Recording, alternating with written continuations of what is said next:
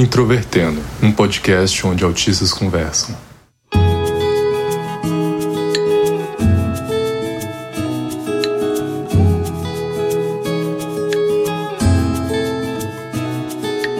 Um olá para você que ouve o podcast Introvertendo, que nessas últimas semanas ainda é o maior podcast sobre autismo do Brasil. Meu nome é Thiago Abreu, sou jornalista, um dos integrantes deste projeto, e eu acho que mexer com a inflexibilidade, né, nossa, assim, é, é um outro nível quando você faz um podcast remotamente e agora você está fazendo isso durante um evento. Então, acho que a gente vai ter muita história para contar aqui. Oi, eu sou o Luca Nolasco e não consigo descrever o nervosismo que eu tenho aqui. Então espero que isso não transpareça tanto. Meu nome é Isabela, eu sou jornalista, eu fui colega de faculdade do Tiago e um dos principais motivos de eu ter sequer desconfiado que eu podia ser autista foi o Introvertendo. Então é um podcast que tem um lugar muito especial no meu coração e eu estou feliz de estar tá podendo participar da despedida dele. Então é um prazer trazer a Isabela aqui. É, foi uma descoberta durante a pandemia, né? Eu lembro que você tinha compartilhado isso comigo.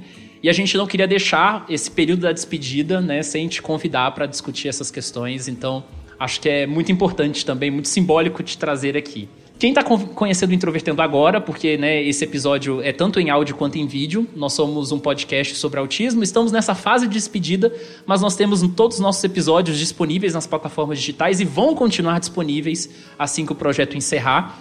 Nós temos um site que é o introvertendo.com.br, além de perfis nas redes sociais, o Facebook, Instagram, o novo Threads e o falecido Twitter, que hoje se chama X. Todos eles lá você pode encontrar por Introvertendo. Tá? É, nessa fase de despedida, nós estamos discutindo algumas questões principalmente centrais do autismo e flexibilidade e pensamento rígido foi um desses temas que nós escolhemos. Nós escolhemos a partir da sugestão de um ouvinte. A gente fez um post no Instagram pedindo para as pessoas sugerirem qual que seria o tema que seria discutido hoje. E a Fernanda, que eu esqueci o sobrenome dela nesse momento, mas fica o abraço para ela, sugeriu inflexibilidade, pensamento rígido e caiu como uma luva e a gente aceitou. Vale lembrar que o Introvertendo é um podcast feito por autistas com produção da Superplayer and Company. Então, sobre inflexibilidade e pensamento rígido, antes da gente realmente entrar né, em exemplos nesse sentido, eu acho que é muito importante a gente fazer uma discussão conceitual aqui. Né? O autismo ele é classificado por dois manuais médicos que são bastante conhecidos, né, que é o DSM e a CID. O DSM ele traz essa noção de espectro do autismo em 2013, tem uma revisão em 2022 e a gente tem a CID mais recente de, que também é de 2022. E a forma que o DSM pensa em autismo são em dois conjuntos, né, dois domínios. O primeiro, dificuldade de interação social e comunicação, e o outro que é comportamentos restritos e repetitivos. Dentro desse segundo domínio, né, que são dos comportamentos restritos e repetitivos, nós temos quatro, é, quatro características, né? Nos quatro pontos que o DSM fala, né, tem o segundo que diz assim, ó, insistência nas mesmas coisas, adesão inflexível a padrões e rotinas ritualizadas de comportamentos verbais ou não, ver, não verbais e aí ele dá alguns exemplos. Pode ser, por exemplo, um sofrimento extremo a pequenas mudanças, dificuldades com transições, necessidade de fazer as mesmas coisas todos os dias. Então, quando a gente fala sobre inflexibilidade e pensamento rígido, nós estamos falando sobre uma série de coisas. E existem várias formas, então, pelas, pelas quais essa inflexibilidade pode se manifestar no caso do, do espectro do autismo. E aqui a nossa função nesse episódio é de discutir alguns desses exemplos que talvez sejam mais comuns e a gente trazer aqui, tanto da nossa perspectiva, mas talvez tentar generalizar um pouco sobre outras pessoas, outras formas de estar no espectro do autismo. E eu acho que o primeiro ponto, que é muito comum que as pessoas falam, é a questão do apego à rotina. Né? Autistas tendem a ser muito rotineiros. E aí eu queria perguntar para vocês como é que é a relação de vocês com essa questão da, da rotina. É, a definição que você trouxe é o mais próximo que eu conseguiria car caracterizar, que é um comportamento ritualístico. Não necessariamente é algo que, para a maioria das coisas que eu tenho uma rotina assim, não é algo que eu gosto de fazer, mas é algo que eu tenho que fazer. Eu acho que um dos exemplos mais caricatos que, que eu consigo trazer aqui é coisa de hum, como que eu vou dormir. Se eu não for dormir seguindo todos os passos que, por algum motivo, eu comecei a seguir muitos anos atrás, eu não consigo. É, isso, inclusive, torna bastante difícil eu dormir fora da minha casa, porque eu preciso seguir algumas alguns é, eventos assim, dormir de tal jeito, com tal roupa às vezes, com tal coxa de cama, eu consegui melhorar bastante nesse aspecto. Hoje em dia eu tenho algum desapego, mas para superar essas essa rigidez para algumas coisas da minha vida é preciso de bastante força, né? Então, apego à rotina, que nem vocês já falaram, é uma das formas mais conhecidas, eu acho, de, de manifestação assim. No, na minha vida, mais recentemente, por exemplo, eu sou uma pessoa que eu nunca gostei de fazer exercício físico nenhum. Aí, na pandemia, eu comecei a fazer caminhada na rua no final da tarde. E eu descobri que finalmente é o exercício que eu consigo e até que menos odeio e consigo fazer. Só que o que, que acontece? Eu me acostumei a caminhar no final da tarde na rua. Só que isso foi na época da pandemia, eu estava com outro emprego, minha rotina era outra coisa, e agora eu entrei em outro emprego e eu não posso mais caminhar no final da tarde na rua.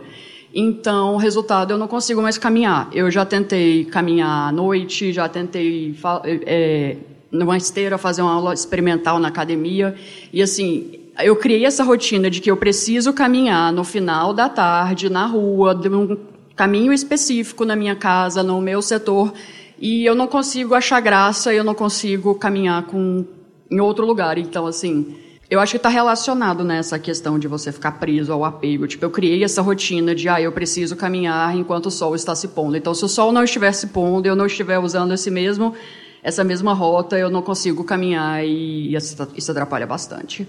E então, outro exemplo, é, pensar. Não sei se entra exatamente em rotina, mas, por exemplo, eu tenho canecas lá em casa que eu uso sempre para beber café. E tem uma caneca específica que eu uso sempre para beber chá. Aí a minha cunhada estava lá em casa e ela pegou a minha caneca de beber chá para beber café. Aí eu fiquei tipo, mas essa não é a funcionalidade dessa caneca. Essa aqui tá é para beber chá. E aí ela ficou, ah, mas essa é uma caneca. A caneca é uma caneca. Eu fiquei, não, mas essa não é a rotina da caneca. Ela precisa ser usada para consumir chá, não para consumir café. Então, assim, tem, né?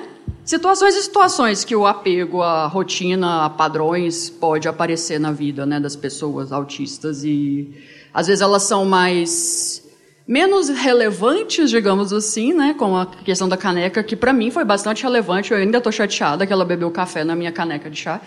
Ou então pode ser tipo essa, né, que eu finalmente achei um exercício que eu gostava e agora eu não consigo mais porque eu não posso mais usar dessa rotina que a minha cabeça definiu que só pode caminhar se for nesse horário, nessa rota, e se não for esse, você não vai mais caminhar. Só pontuar aqui que uma coisa interessante que não é necessariamente algo que a gente gosta, né? Não é algo que a gente quer que seja assim, mas às vezes a vida impõe limitações pontuais que depois a gente não consegue agir de maneira que essas limitações não estejam presentes e a gente passa a nós mesmos impor elas. Um exemplo que eu tenho muito divertido disso é o Tiago. Ele já até sabe a história. Que... Já tô sentindo a lavação de roupa suja, hein? eu moro num lugar onde é um pouco difícil de estacionar. O Tiago, recém-tirado da carteira, e foi me visitar e não tinha muita facilidade de estacionar fazendo baliza. São as dificuldades da vida. Ele estacionou um quilômetro da minha casa e veio andando todas as vezes que ele foi me visitar, ele estacionou no mesmo lugar. Não importa se tinha vaga ou não, era sempre o mesmo lugar que ele estaciona. Então, às vezes, as dificuldades a gente não consegue conviver sem nós mesmos impormos ela. Isso é algo que, que passa a acontecer. É, isso é verdade, né? Eu acho que o. A gente já falou isso no episódio 152, Autistas no Volante, que saiu em 2020 sobre essa dificuldade do processo de dirigir, né? Eu acho que o processo da direção ele é bastante ilustrativo porque talvez seja o ápice de lidar com mudanças e lidar com coisas que estão acontecendo ali naquele momento, né? E como você pode intervir, como é que você pode se comportar de forma que você não vai se envolver num acidente, que você vai conseguir chegar no seu lugar com calma.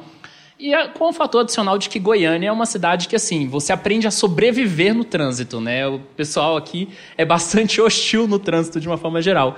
E eu realmente não tinha nem lembrado dessa história mais, mas eu acho que é bastante ilustrativo mesmo É, o Luca mora no Bueno, né, que é um bairro bastante difícil de estacionar, então eu realmente era, era um processo muito estressante. Até o momento que eu comecei a visitar o Luca pegando ônibus, então eu preferia pegar dois ônibus, né, saía de casa, ia para o centro, do centro ia para o bairro do Luca, do que ter o estresse de dirigir e chegar lá estressado. Às vezes eu chegava mais cansado ainda dirigindo do que tendo fazer o, trajeto de ônibus. Né? E vocês usaram uma palavra chamada ritual, que também é um desses pontos né, que envolvem a, a, a inflexibilidade. Né? No contexto do autismo, então, muitas vezes a pessoa tem de fato um ritual, a pessoa faz um processo para e aquele processo tem uma consequência e depois outra, outra. E se algum desses pontos, dentro desse intervalo, dá problema, a pessoa fica um pouco frustrada, né? E a gente vai falar um pouco mais à frente sobre a questão da frustração. É, eu lembrei de algumas coisas minhas, assim, que, que eu tinha, né, de costume, de que até hoje eu acho que elas ainda existem. Por exemplo, né, os ônibus de Goiânia eles têm uma certa, uma certa configuração. Você tem as poltronas que são conjuntas, né? Então você senta de um lado, a pessoa está de um lado, e à esquerda, bem perto do motorista, você tem aquelas cadeiras que são individuais. E eu sempre tive o costume de entrar dentro do ônibus e sentar na cadeira atrás do motorista. Sempre foi o meu costume. Eu lembro que quando eu estava no ensino médio, eu preferia chegar, eu estudava no Instituto Federal de Goiás, aqui no centro. Então eu preferia levantar 5 horas da manhã para pegar o ônibus mais cedo possível para conseguir finalmente sentar naquela cadeira, do que chegar uma hora depois, dormir mais e talvez ir na cadeira que eu não gostava, entende? Então, assim, é, era uma coisa não saudável, claramente não saudável, mas eu sentia que precisava disso de alguma forma, né? Continuando nessa questão, eu, eu, lembro de um episódio do Introvertendo, que foi o episódio 69, Amizade, que nós lançamos em 2019, que eu trouxe alguns amigos meus que trabalharam comigo, já tem quase 10 anos, e aí um deles, que é o Fábio, ele disse assim no episódio, é, o Paulo, que é um outro amigo meu, ele tem que sair da casa dele em tal certo horário, passar lá em casa para me buscar em tal certo horário, a gente ir na casa do meu outro amigo em tal certo horário, e se alguma coisa dá errado nisso, eles sentiam, eles percebiam que eu ficava frustrado, triste. E eu tenho essa questão com horário, assim. Eu sou muito, muito rígido com horário. É uma coisa que eu levo bastante a sério. Menos hoje, né?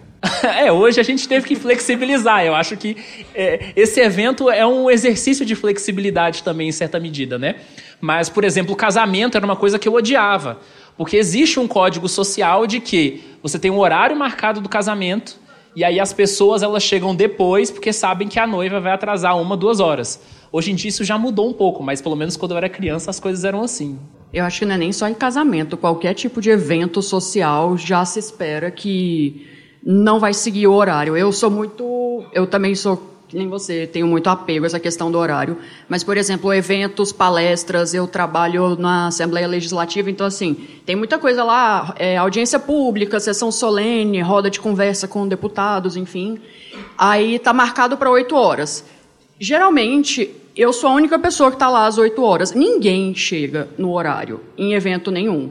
Então, assim, eu acho que qualquer tipo de evento, na, pelo menos aqui no Brasil, eu sei que em outros lugares é, né, o costume é diferente e tal, mas assim, é, meu irmão casou em março, a gente estava conversando com a, a pessoa né, que estava organizando e tal, ela já falou, olha, você marca o casamento para sete, considerando já que os convidados começarão a, par, a, a aparecer a partir das sete e meia.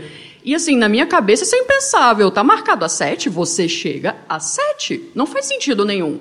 E assim, isso foi é uma questão que sempre me causou bastante sofrimento, essa questão de né, as pessoas não cumprirem o horário.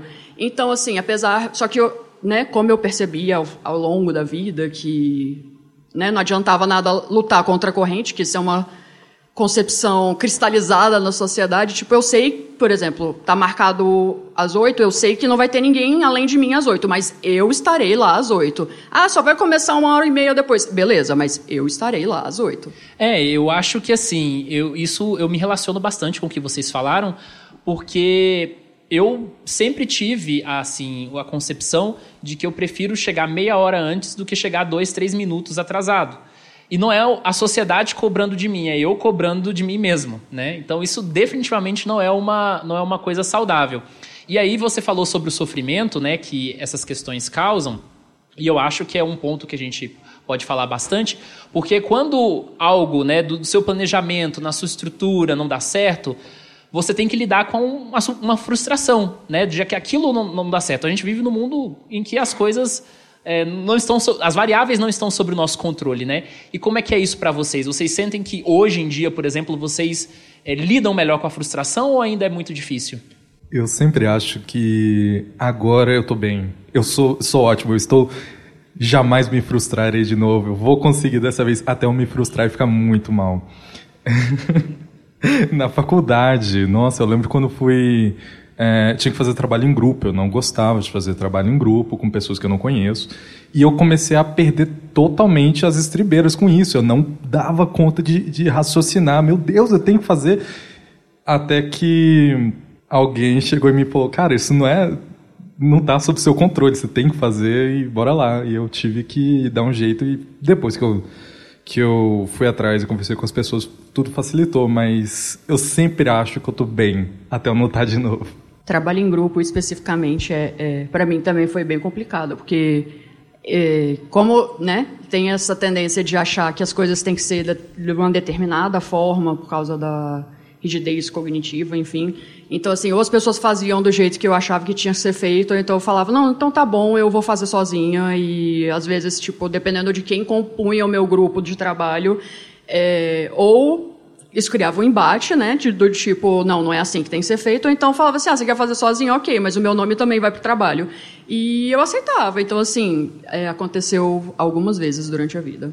Mas sobre a pergunta específica de como lidar com a frustração, eu fui, como eu fui diagnosticada tardiamente, né, vai fazer um ano agora em setembro, eu nunca soube procurar mecanismos para lidar com isso. O fato de eu não saber, eu ter crescido sem saber que eu era autista, que tinha uma explicação para eu agir e estar tá me sentindo desse jeito, sempre levavam a minha cabeça a automaticamente pensar: bom, se isso está acontecendo é porque a culpa é sua, porque você está com algum problema, porque não tem ninguém mais reclamando. Então, acaba que eu não criei durante a vida mecanismos para lidar com essa frustração de forma saudável. Então, acho que minha reação natural é sempre transformar é, a frustração em autoaversão, que é tipo, ah, não, você está frustrada porque, sei lá, algum motivo determinado. É sempre tipo, ah, então isso é culpa sua. Então, acho que respondendo a sua pergunta, como você lida com a frustração? É assim, eu não lido. Estou é, aprendendo ainda, né? meu diagnóstico está fazendo aniversário agora, então é um caminho, né? Um dos suportes que eu precisei durante a vida, não sabia que eu precisava, que existia. Então, né, fica aí também com uma resposta para quem às vezes pensa, ah, mas eu já tenho, sei lá, vinte e tantos anos, por que, que eu quero saber que eu sou autista agora? Porque às vezes você também estava nessa situação, sabe? Você não tinha mecanismos para lidar com os sentimentos provocados, tipo frustração por causa, né, de questões relacionadas ao autismo, você não sabe da onde isso vem, e você saber da onde vem é ter é, um motivo, né? Começa um processo para você procurar formas de se apoiar e de lidar com isso de maneira mais saudável. Que agora a resposta que eu tenho para te dar é: ah, como você lida? Não, não, não lido. Mas, né, quem sabe daqui a um tempo, com né, terapia, ajuda, estudo, enfim, eu consiga responder de forma mais saudável e é isso. Eu acho que é um processo que leva bastante tempo, né? Como eu disse, a primeira vez que eu ouvi falar sobre autismo foi em 2013, né? Então foram 10 longos anos de lá para cá.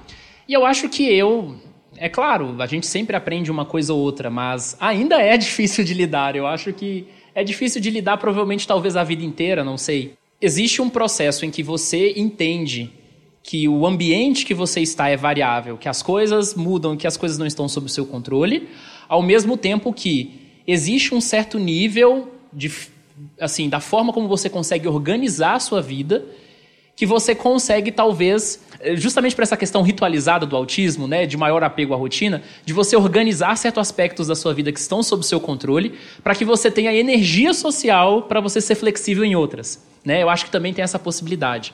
Quando eu tive o primeiro contato com o autismo em 2013, a minha vida era totalmente diferente. Né? Eu era ainda estava no final da adolescência, terminando o ensino médio, não tinha renda, né? não tinha uma vida independente, não tinha um círculo social de pessoas bem definido. A realidade que eu tenho hoje é totalmente diferente. Então, eu tenho uma certa autonomia financeira, uma autonomia é, do que, que eu vou fazer no dia a dia. Eu tenho, né, assim, uma rotina mais estruturada com relação a trabalho, é, previsibilidade no lazer, né, um círculo de amigos. E eu acho que hoje eu tenho na minha vida assim um, um grupo específico de pessoas pré-selecionadas que elas talvez intencionalmente ou talvez pela naturalidade do ambiente, elas também, sabe, se ajustam melhor à minha forma de ser, sabe? Então não é mais aquela coisa do, ah, vamos sair à noite, tá, mas à noite em que horário? Ah, mas depois do, da janta, tá, mas que horas? Cada um janta em um horário. Eu janto às 18 horas pontualmente todos os dias, inclusive mais uma coisa ritualizada minha. Chegou a hora de bater o ponto do almoço no trabalho, eu faço home office e eu vou lá fazer o meu almoço ou vou almoçar, né? Se alguém já não, não começou o almoço ali antes de mim. E às 18 horas eu bato meu ponto e vou jantar. Então tem pessoas que comem depois das 21 horas. Meu irmão ali, ó, é uma pessoa que a comida tá pronta, ele vai comer 9 da noite. Ou às vezes ele nem janta. Também tem esse outro aspecto também. Então, assim, é uma situação que, que, que assim, eu consigo controlar é, no sentido limitado várias coisas, já tendo essa ciência. E exatamente o quanto eu consigo ficar de bem, bem com isso me faz lidar com situações imprevisíveis, né? Então acho que hoje é um pouco disso. Eu acho que a pandemia também provocou na, na vida de todas as pessoas, e aí, né, tirando a questão do autismo, mas falando sobre todas as pessoas, a pandemia nos colocou numa situação de vulnerabilidade, de perder habilidades mesmo. Eu acho que as, muita gente relata né, que perdeu habilidades sociais depois da pandemia, de tanto tempo ficar trancado em casa que eu acho que algumas coisas também se tornaram mais aceitáveis né, socialmente. A gente está aprendendo, está todo mundo aprendendo ainda a conviver, a ter energia para sair, para fazer as coisas, né? Mas realmente é um, é um contexto bastante desafiador. E aí a gente está falando muito sobre essa questão do horário, essa questão de lidar com situações imprevisíveis, mas aí eu queria entrar muito no território da rigidez de pensamento, né?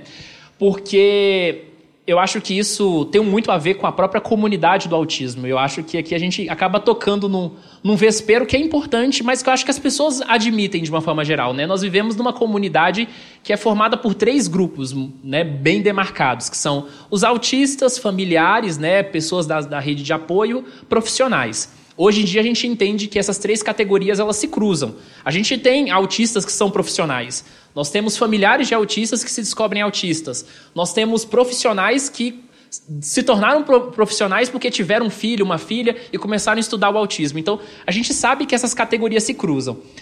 E o autismo tem muitas dessas de pessoas terem certas visões de mundo que são baseadas, claro, muitas vezes no interesse profundo, né? A gente fala sobre o hiperfoco, sobre as pessoas desenvolverem interesse restrito sobre um assunto, mas às vezes as pessoas elas entram tanto dentro desse universo, desse interesse restrito, que elas começam a, a ficar meio fechadas para outras perspectivas de mundo, de vida, né? E a gente convive numa comunidade que tanto autistas, muitas vezes pais de autistas e profissionais, eles têm aquela sua redoma, sabe, de perspectiva sobre a coisa e não aceitam nada que está fora daquilo, né? Acho que no Introvertendo a gente aprendeu a ser flexível quanto a isso. A gente tem um público amplo, né? É, a gente sabe os conflitos que existem entre os próprios autistas em relação a questões sobre o autismo, sobre ativismo e tal. Mas é uma questão que me preocupa até hoje, porque eu vejo frequentemente né, as pessoas se desgastando muito com a pessoa tem aquele pensamento, né? Ela acha, olha, porque autismo é isso, porque as coisas devem ser assim, o ativismo deve ser dessa forma, e quem não pensa como eu penso é meu inimigo. A gente vê isso em vários outros âmbitos da vida, né? Eu queria que vocês falassem um pouco assim, como é que vocês percebem essa questão da rigidez de pensamento em vocês e talvez nos outros autistas que vocês conhecem? Eu tenho certa dificuldade de introspecção. Acho que o Tiago sabe muito bem disso que eu estou falando. Eu tenho muita dificuldade de perceber comportamentos meus, pensamentos meus. Eu, eu muitas vezes dependo de outras pessoas que convivem comigo para falar sobre, olha, você é dessa maneira, você tem dificuldade nisso, você tem a cabeça dura para aquilo. Então, eu acho que nessa eu, eu devo acabar ficando devendo um pouco, porque eu não consigo dizer. Eu não consigo pensar, porque, nossa, na minha cabeça não tenho nenhuma dificuldade de, de ser flexível quanto ao pensamento. Eu abraço tudo. Lógico que não. Mas eu não consigo lembrar disso. Mas sobre os outros, é muito fácil ver essas coisas nos outros. Eu, eu não sei se pelo ambiente um pouco mais belicoso que a gente convive nos últimos cinco anos, as pessoas tenderam a ficar um, mais combativas quanto às opiniões. Mas essa impressão que eu tenho, pelo menos na internet. Pessoalmente, eu nunca convivi com alguém que, que tem um pensamento rígido que, eu, caso discordasse, a pessoa quisesse partir para cima, quisesse brigar. Mas, nossa, na internet a gente convive todo dia com gente assim. Do, do, do espectro autista mesmo. Toda hora o Tiago e eu, a gente vê discussões homéricas, por conta de coisas relativamente pequenas até. Eu acho isso, de certa forma, até assustador. Então, começando a é, responder primeiro, assim, na minha perspectiva, eu sou formada em jornalismo, então passei pela faculdade de humanas, né?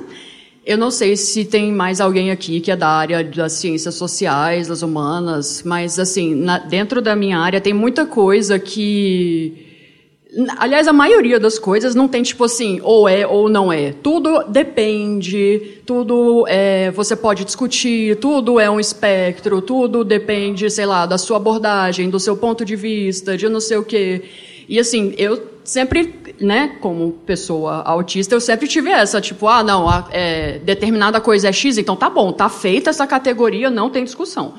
E a partir do momento que eu entrei na faculdade, eu comecei a ter contato com vários assuntos, né? Principalmente, sei lá, tipo na área da sociologia. É, porque eu, eu, quando eu entrei na faculdade, eu comecei a fazer direito.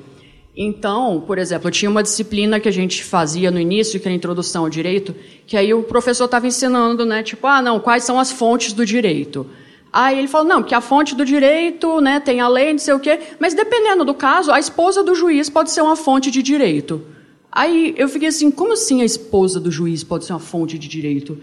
Aí eu questionei ele, não, é, mas está escrito na lei, a lei é a fonte do direito. Aí ele falou, não, se o juiz quiser, sei lá, ele está julgando um determinado caso e conversa com a esposa dele, as coisas são maleáveis, né, são diferentes. Então, assim, a primeira vez que eu tive esse choque maior de tipo de me deparar com coisas que estavam literalmente escritas e publicadas, como a lei, especificamente nesse caso, e nem sempre é o que é, e nem sempre acontece como deveria ser. Eu, nossa, eu fiquei completamente sem rumo, sabe?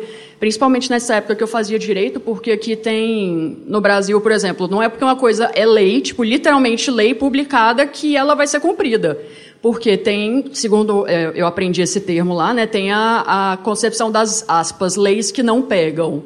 Então, por exemplo, ah, tá na lei que é, sei lá, é proibido a sacolinha plástica, mas a lei não pegou, então tá tudo bem. Ah, tá, tá previsto lá que tem que multar o estabelecimento, mas ninguém multa. Aí isso não entrava na minha cabeça de jeito nenhum, tipo, a lei tá lá, é proibido, tem uma sanção determinada e ninguém está nem aí. Tipo, não, não é aplicado, não é, é não é aplicado a, a, a, obrigação e a sanção também não vai até os finalmente. E isso aconteceu bastante quando eu fazia direito com, essa questão né, da legislação, tem muita coisa que não é não está escrito e não vai para a prática. E assim, na minha cabeça, o fato de estar tá escrito já era uma garantia. Eu falava assim, cara, está escrito, então acabou, né? Tipo, a lei é lei. É, eu acho que, por exemplo, um grande exemplo que eu posso usar disso é, por exemplo, na. Eu falei exemplo 90 vezes em uma frase. Por exemplo. Desculpa, gente. a, a questão da, dos acompanhantes escolares, né? Tá lá na lei, né? Que é direito das crianças autistas, das crianças com deficiência. Tipo, na minha cabeça, se tá na lei, acabou, elas têm direito e pronto. Mas, né? Eu acompanho bastante várias mães de autistas, pais de autistas pelas redes sociais e eu vejo que não é por aí. Não é porque está na lei que está garantido. Em tese deveria estar, mas na prática não é assim. Então, assim, às vezes o negócio está lá, está garantido, mas você tem que entrar na justiça, tem que ir atrás e não sei o que e tal. E eu tive esse problema quando eu fazia direito, aí depois eu não concluí a faculdade de direito, eu transferi para jornalismo.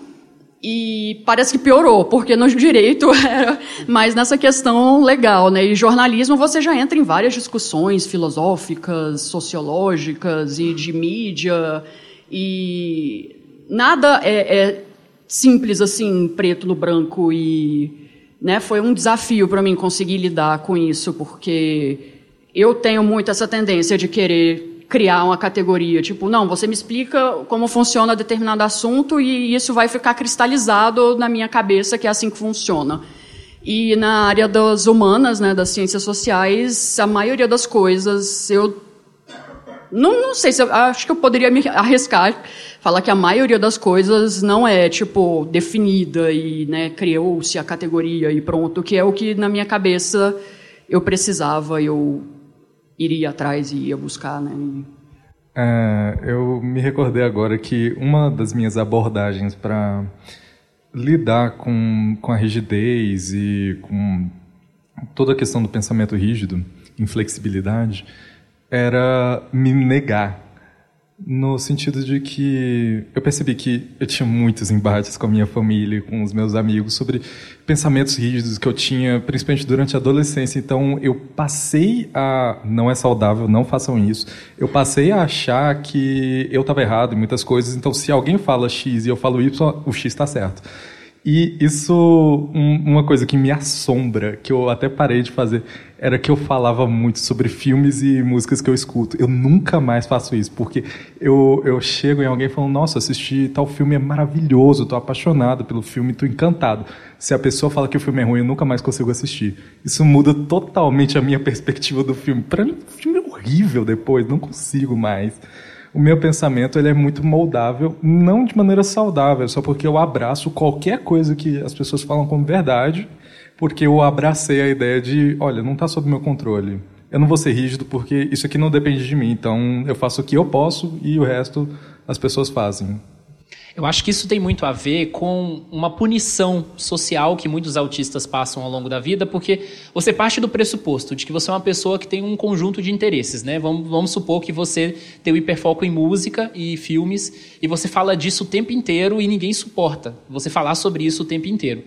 Então você vai aprendendo ao longo do tempo que quanto menos você falar sobre isso, melhor né, você vai ser mais recompensado socialmente por causa disso, você vai fazer mais amigos, você vai ser mais aceito, apesar de que você vai se sentir desconfortável e, e sempre pensando que as pessoas vão te criticar quando você fizer isso, né?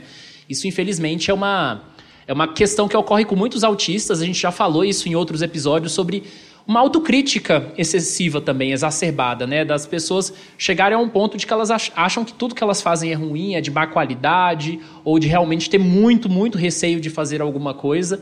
É, e isso não é definitivamente saudável, né? A gente sabe que um pouco de autocrítica é realmente muito importante, porque também tem um outro lado, né? Tem pessoas que elas acham que elas fazem que tudo que elas fazem é maravilhoso e não é bem assim se a gente for observar, né? Mas a autoconfiança também é um aspecto bastante importante. Eu me relaciono com muitas coisas que vocês falaram. Acho que, assim, dá para a gente viajar, assim, várias questões sobre essa questão de rigidez de pensamento. Mas eu queria voltar um pouco à minha infância, porque eu fui uma criança muito religiosa, né? E aqui sem fazer juízo de valor e tal, né? Cada as pessoas têm têm as suas crenças de uma forma geral, mas o que eu sentia quando eu era uma pessoa religiosa é que eu levava as questões religiosas muito mais a sério que as outras pessoas. Então eu observava o ambiente, o meu entorno e via que, assim, certas coisas que as pessoas acreditavam, elas acreditavam até a página 2. Porque quando alguma coisa afetava alguma coisa na vida delas, elas pensavam, ah, não é tão bem assim, né? E eu não, eu realmente, assim, me julgava e julgava o ambiente social muito de acordo com aquilo que eu li, assim, na, na letra lisa da lei, né? Digamos assim. E isso me trouxe vários prejuízos, né? Dentro do ambiente da escola, por exemplo, aí a gente está falando, a gente falou assim tangencialmente sobre a questão do hiperfoco, né? O hiperfoco entra nessa parte dos, inter... dos interesses restritos de uma forma geral. Então, o... a pessoa autista que fica falando sobre os seus assuntos, né, o tempo inteiro, ela acaba tendo vários prejuízos sociais porque ela não consegue muitas vezes identificar quando as pessoas não querem saber sobre aquele assunto, né? E ela acaba passando a imagem de uma pessoa chata. Quando a, a, socialmente né, uma pessoa não tem um diagnóstico, ela não tem uma identificação de que ela é autista, ela pode passar por essa imagem de uma pessoa chata, de uma pessoa que tem uma falha de caráter, né? Porque é, o autismo, entre aspas, leve, ele é esse limbo, né? Você não é aparentemente autista o suficiente para que as pessoas olhem para você e pensem assim: não, não, peguem leve com ele porque ele é autista e ao mesmo tempo você é normal o suficiente para você passar despercebido e as pessoas acharem, ah, aquele cara ali é um mala, né? é, um, é, um, é chato. Então isso acaba sendo uma questão bastante complicada. Agora, no território da comunidade do autismo, vou me estender um pouquinho, né? É, assim, detalhando um pouco mais, a minha preocupação histórica né, da comunidade do autismo é que o, o, a ideia de autismo ela evolui ao longo do tempo. Né? A gente tinha uma noção de autismo lá em 1940, quando o Léo Kono estu, estuda Donald Tripler, né, que inclusive morreu esse ano. Primeiro autista diagnosticado na história morreu, acho que com 90 anos, né, recentemente. É, quando ele definiu o autismo ali, o autismo era uma coisa extremamente rara. Até a década de 80, né, as prevalências de autismo nos Estados Unidos falavam de um autista a mais de mil pessoas. E à medida que os manuais médicos começaram a flexibilizar essa ideia de autismo, a gente foi entendendo de que isso que a gente chama de autismo, essa coisa, é algo muito mais amplo. Só que quando a gente fala sobre autismo, aí vem aquela, aquele questionamento que eu até falei no episódio de romantização do autismo, que saiu agora recentemente, episódio 253 qual é a forma certa de falar sobre autismo? Porque essa palavra ela representa muita coisa. A gente pode estar falando sobre o autismo enquanto categoria médica, enquanto diagnóstico, mas a gente pode estar falando sobre modo de existência, a gente pode estar falando de verbo, tem gente que fala que está autistando, por exemplo. É um sentido totalmente diferente da palavra do autismo, né? Então o que a gente vê muitas vezes na comunidade é um conflito de, por exemplo, uma pessoa autista recebe o diagnóstico na vida adulta. Esse diagnóstico explica várias coisas, né? dá um sentido para a vida daquela, daquela pessoa. E ela começa a ver que existem pontos bons no autismo, como a gente falou no episódio 254 lá do Bom do Autismo. E aí você tem uma família, por exemplo, uma mãe, um pai, que tem um filho que tem muita dependência, que não desenvolveu fala, né? que muitas vezes está num contexto de, de autonomia que é totalmente diferente de uma pessoa autista, por exemplo, que está no mercado de trabalho, que está na universidade. A pessoa vê uma pessoa autista falando que é feliz ser autista, aquilo é um escândalo. Aquilo é a pior coisa do mundo. Então, assim, são realidades tão diferentes de lidar com o autismo, são formas totalmente diferentes de viver o autismo que uma pessoa não, coloca, não consegue se colocar na perspectiva do outro, né? Que a gente fala de teoria da mente no autismo, né? Os cognitivistas falam de teoria da mente e o pessoal do comportamento fala de tomada de perspectiva, que é pra, quase a mesma coisa aqui, tentando ser um pouco bem, bem superficial, né? Então as pessoas não conseguem ter essa perspectiva do outro. Como é que o outro pode pensar dessa forma, né? Como é que a pessoa pode pensar dessa forma? E eu, e eu acho que o introvertendo, né, esse, essa presença digital e também conhecendo associações de autismo me fez pensar muito e flexibilizar muito isso, sabe? Sou um cara que teve o contato com o autismo aos 17 anos em 2013. Até antes disso, eu ouvia falar sobre autismo eu não tinha nem a ideia do que é isso que é totalmente diferente de um familiar que tem um filho que recebe diagnóstico com dois, três anos. Então, assim, são realidades totalmente distintas, né? E eu acho que dentro da comunidade a gente precisa aprender a ter essa flexibilidade. Não é nem no sentido de chegar assim, não, eu concordo contigo, porque você acha o autismo uma tragédia. Mas é no sentido de entender o porquê a pessoa acha que o autismo é uma tragédia. Eu posso discordar, mas eu preciso compreender o repertório que a pessoa tem para poder falar isso, né? Eu acho que essa questão de é, pensamento rígido é um desafio óbvio em várias questões, mas tipo dentro da comunidade do autismo, no relacionamento entre autistas também é difícil porque assim tem a minha rigidez e tem a sua rigidez e aí elas se encontram e a gente tem que saber lidar e encontrar esse meio termo. E eu acho que é, é como você falou quando você puxou esse assunto é um é um pouco polêmico você tentar lidar com isso porque eu já vi várias vezes na comunidade do autismo na internet pessoas usando a rigidez cognitiva como desculpa para ser preconceituoso, para ser racista, para ser homofóbico. E não é por aí que funciona. Tipo, tem um episódio do, da, daquela série The Good Doctor, que tem um personagem protagonista, ele é, ele é autista, e ele é médico. Aí ele recebe uma paciente, eu não, me, eu não lembro se é uma mulher ou se é um, atriz é, é trans mesmo. É, a, a, atriz é trans. Aí, por exemplo, a, chega lá a paciente trans. Só que, tipo assim, na série, ele, come, ele fica tratando a personagem como homem. E eles colocam como a, a justificativa da história, tipo, ah, ele é autista, ele não entende o que é uma pessoa trans. E quando eu vi essa discussão sobre esse episódio específico no Twitter, várias pessoas, tanto da comunidade do autismo de outros países quanto aqui, debatendo sobre isso, porque é uma coisa que acontece, tipo, que usam de desculpa, tipo, ah, não, é, ele está sendo transfóbico porque ele é autista, ele não entende o que é uma pessoa trans, e não é por aí, sabe, não é, a gente não pode pegar e usar a rigidez cognitiva como desculpa para cometer erros como esses que, né, são gravíssimos, então, eu, não, eu Né, puxando esse assunto mais como uma reflexão, eu não tenho nenhuma conclusão, tipo, ah, então sejam assim ou sejam assado. Até porque não existe essa, essa resposta. É só, isso é só minha cabeça é, que trabalha naturalmente para sempre terminar um raciocínio apresentando uma conclusão. Eu acho que isso é vício do ensino médio, de redação do Enem. você aprende que você tem que trabalhar o problema, só que você tem que te apresentar uma solução no final. Aí isso ficou tatuado no meu cérebro. Tipo, sempre que você abordar um assunto, ao final, apresente uma solução. Mas vamos lá trabalhar a, né, a flexibilidade. E esse assunto não tem uma conclusão, é só um apontamento que eu queria fazer mesmo, que muito, eu já vi muitas vezes, eu já escutei outros episódios de outros podcasts de gente falando isso, tipo, que autismo, que a inflexibilidade cognitiva não são desculpas, não são passes livres para você apresentar comportamentos que não são aceitáveis, sabe? Então, é outro ponto que eu acho que a gente deve refletir. Eu só queria acrescentar, né, que às vezes essa rigidez de pensamento, ela também traz é, problemas para a própria pessoa autista, né? Você falou de Good Doctor, tem uma série que não sei quantos aqui conhecem, que é Amor no Espectro, né? Que é um, é um reality show barra documentário australiano que tem duas temporadas feitas na Austrália e uma temporada dos Estados Unidos. E aí, na produção da, da Austrália, tem um personagem que ele aparece nas duas temporadas, que é o Michael. Né? Ele é um homem autista que ele quer uma namorada. Só que ele tem assim valores muito rígidos sobre o que deve ser a família e como deve ser a relação. Então, assim, ele colocou dentro da cabeça dele que ele tem que ser o provedor, que ele tem que fazer várias ações. E assim, ele não dá conta das próprias regras que ele estrutura. E as mulheres com quem ele sai ficam incomodadas com isso.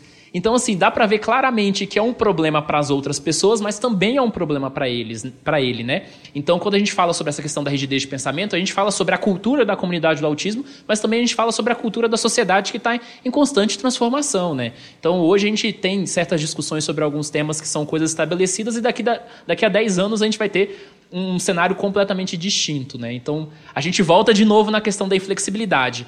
Pessoas com dificuldade de serem flexíveis em um mundo em constante transformação. A minha perspectiva era quase antitética à de vocês dois. É de uma pessoa que passa a ser flexível demais. E como no exemplo que vocês trouxeram, era da pessoa que é totalmente inflexível e como que isso pode afetar ela, uma pessoa que, a partir do momento que ela começa a negar demais a si mesma, a ser amplamente flexível, ela passa a ter comportamentos e dar às pessoas em volta dela permissões que ninguém mais daria, né? Uma pessoa que aceita tudo, que permite que outras pessoas é, encostem onde normalmente ela não gosta, mas poxa, se todo mundo deixa encostar no braço, por que, que eu não deixaria também?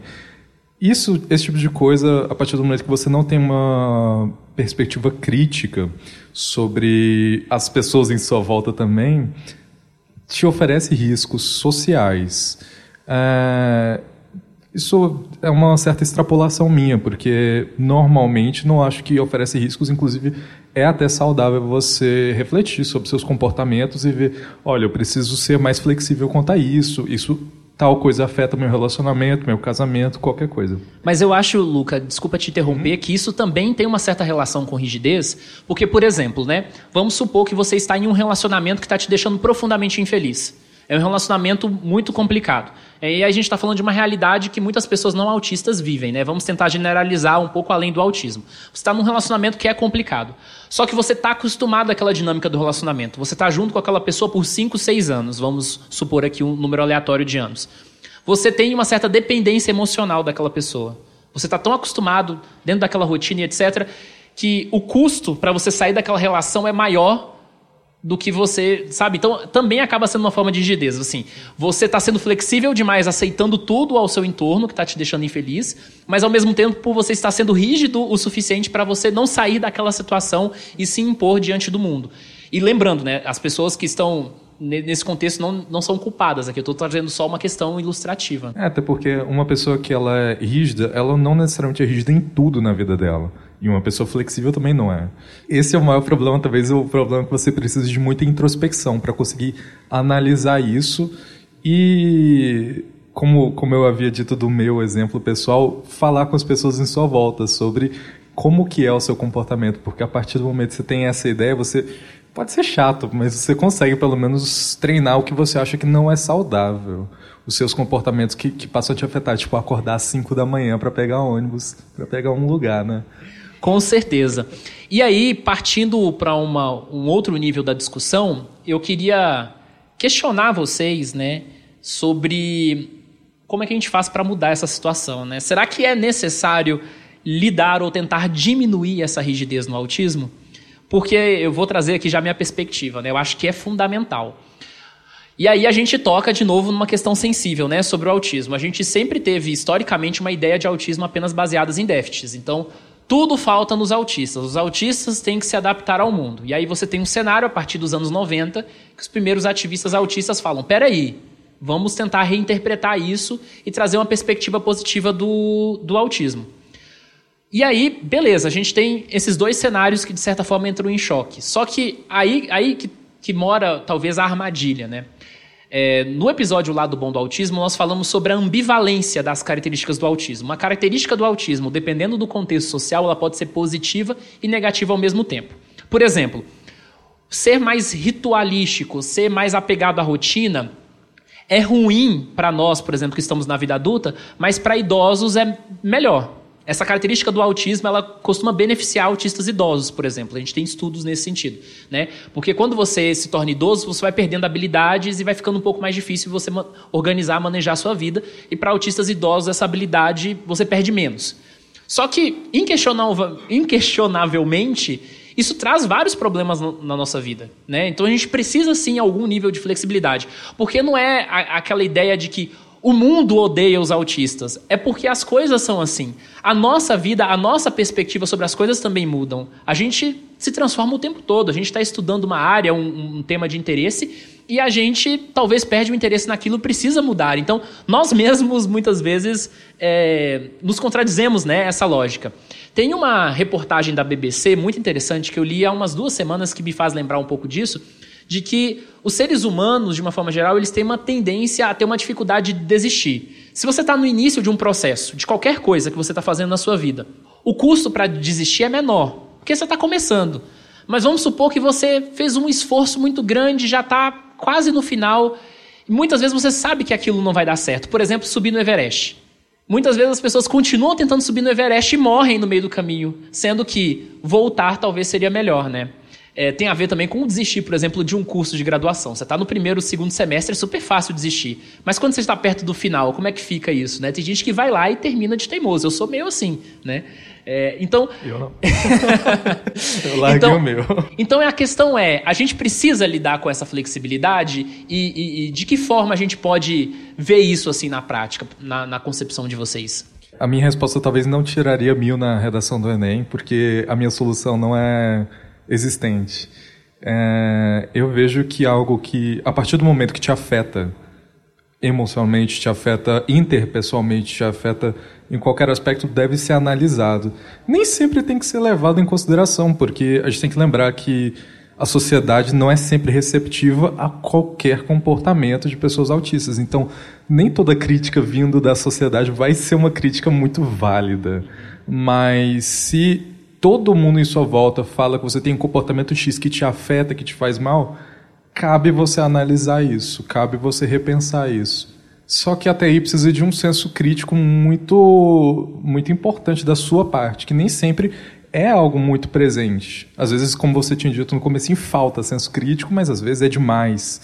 Tudo que, que é feito é, é repensado cinco, seis vezes antes de, de ser posto em prática por isso que não é uma, uma solução existente. Não tem como você garantir que todo mundo conseguiria repensar alguma atitude e fazer. Não tem como praticar isso.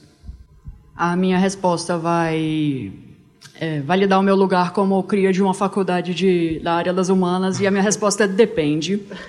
Porque tem casos e casos, que eu acho que a gente focou aqui mais nos desafios, mas, por exemplo, é uma coisa que eu já fui elogiada, assim, várias vezes, tipo, desde a época da escola até, né, tipo, faculdade, a, na área profissional, que sempre me falaram que eu sou muito sistemática. Então, assim, o fato de ter esse comportamento ritualístico, não sei o quê, tipo, já foi benéfico em algumas, né, em situações como essas que eu citei. Então, por exemplo, nesse tipo de, de, de caso, é, no trabalho atualmente, eu tenho funções que foram delegadas a mim, porque falaram, ah, não, eu sei que a Isabela é sistemática, que ela é muito... Eu até fico, confesso que eu fico um pouco incomodada quando ficam me chamando de sistemática, de, de eu não sei, acho que sistemática é a palavra, né? Que é muito certinha. Eles falam, ah, não, porque a Isabela é toda certinha, né? Ela segue todos os passos e não sei o quê.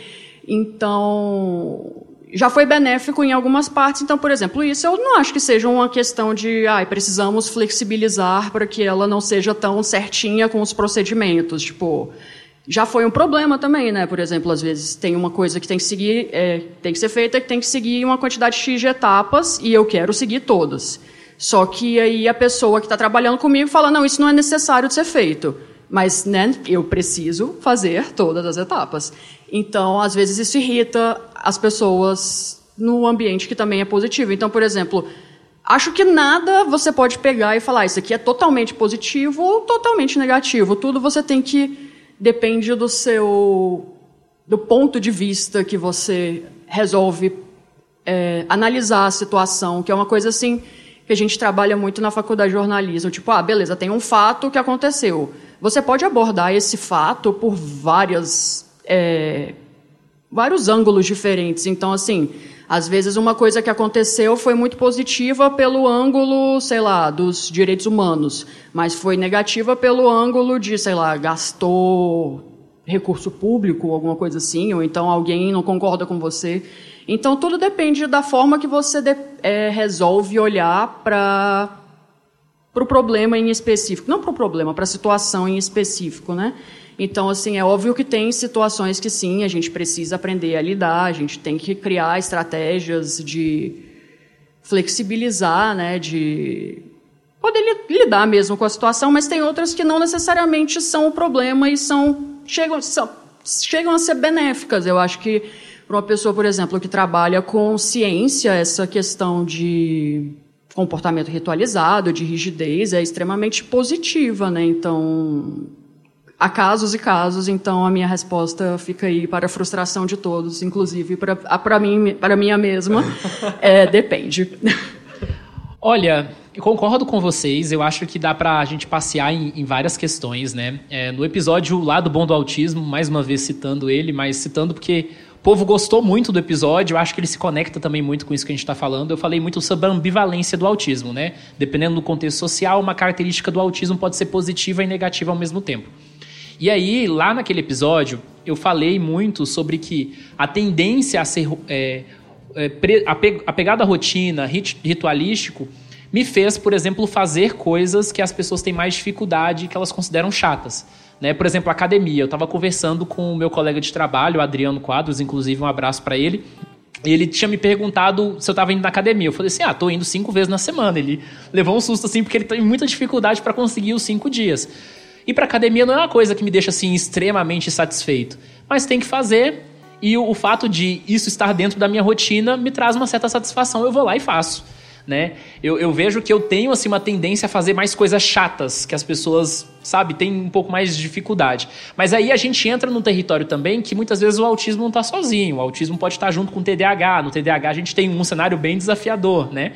eu sou autista autista, digamos assim. Então, eu vejo que eu não tenho assim muita dificuldade com procrastinação, com outras questões assim. E aí, é, eu estava indo na nutricionista e aí tem outra questão, né, dos comportamentos repetitivos, de, de inflexibilidade que a gente não comentou, que é a seletividade alimentar, que é uma questão que compromete a qualidade de vida inquestionavelmente de muitos autistas.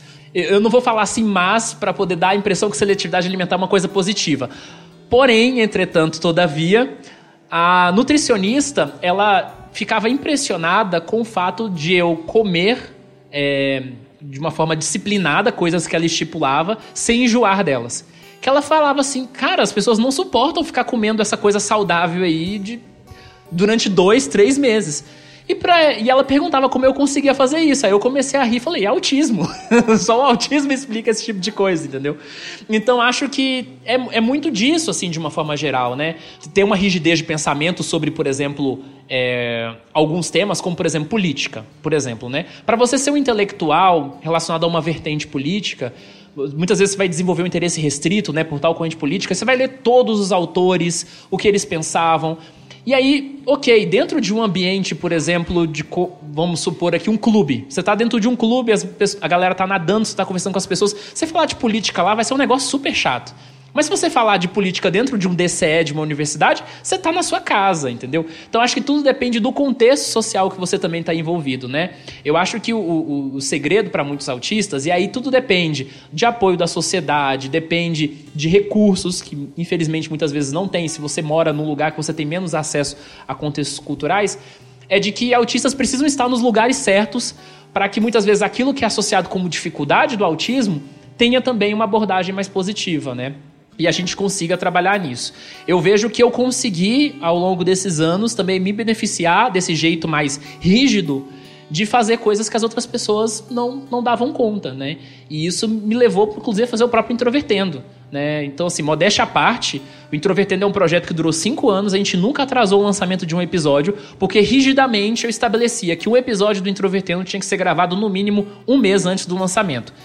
E ao mesmo tempo, nós tivemos que desenvolver flexibilidade para marcar um evento que a gente não tinha a menor ideia se poderia dar certo ou não, porque uma coisa é você ter uma audiência de milhares de pessoas na internet, outra coisa é você transportar para o presencial, vir para cá, né, encontrar um monte de gente que está sendo um prazer aqui conversar com vocês e gravar isso e ter toda essa questão, lidar com a mudança de horário, mudar com questões do ambiente. Então, acho que esse episódio é um teste de flexibilidade e eu acho que a gente foi aprovado nesse, nesse teste aí. Não é querendo puxar saco do meu chefe, não, mas é. Se dependesse de mim e do meu esforço, da minha inflexibilidade, o introvertido não tinha passado o segundo episódio. Então, realmente. A rigidez salvou a gente e, e fez com que a comunidade também tivesse acesso a isso. Muito obrigado, Isabela, pela participação nesse episódio sobre inflexibilidade e pensamento rígido. É um prazer estar contigo e conversar sobre essas questões.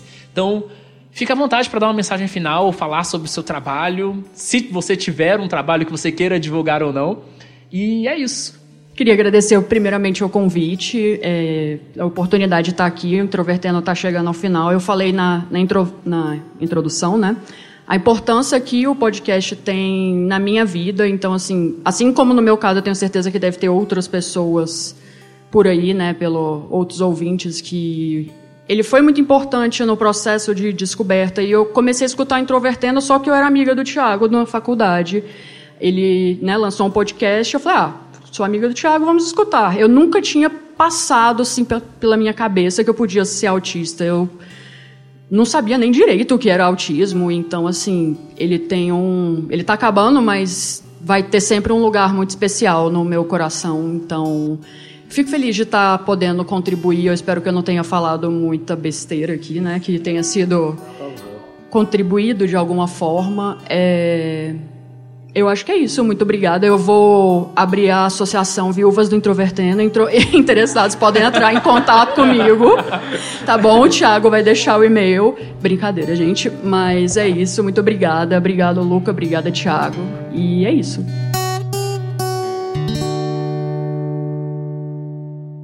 No próximo episódio. Conforme você leva mais tempo adiando o que precisa ser feito, isso costuma trazer um sentimento de ansiedade de tempos em tempos, de lembrar que aquilo ainda é um problema.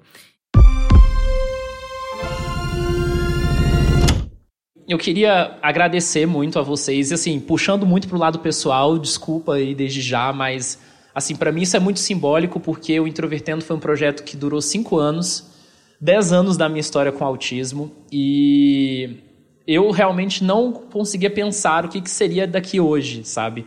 A gente, como eu disse no início, foi um tiro no escuro. Eu cheguei para o Marcelo, falei assim, Marcelo, é o seguinte, a gente sempre teve a vontade de fazer um encontro de fãs do podcast e tal.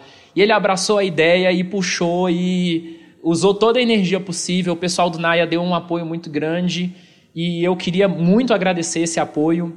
Queria agradecer a todas as pessoas que vieram, quem conhece o Introvertendo, que não conhece e que tem a oportunidade de conhecer. Acho que foram anos incríveis, muito trabalho, muita coisa, mas acho que só o fato da gente poder se reunir em comunidade e fazer aqui e ter essa experiência, que é uma experiência que eu queria ter tido lá em 2013, 2014, 2015, que eu não conhecia ninguém e, me sentia assim a pessoa mais diferente possível, né? E hoje a gente pode ter isso na, na, na comunidade acho que é uma coisa incrível. Então, queria agradecer é, a vocês que estão aqui até o final, as pessoas que não puderam ficar até o final. E eu espero que daqui a 5, 10 anos vocês se lembrem desse dia de uma forma carinhosa como um momento cristalizado no passado, assim, que, que fez todo o sentido porque a comunidade do autismo vai se tornar. Então, é, do meu coração, assim, estou muito emocionado, muito feliz e muito feliz por ter dividido esse espaço com vocês.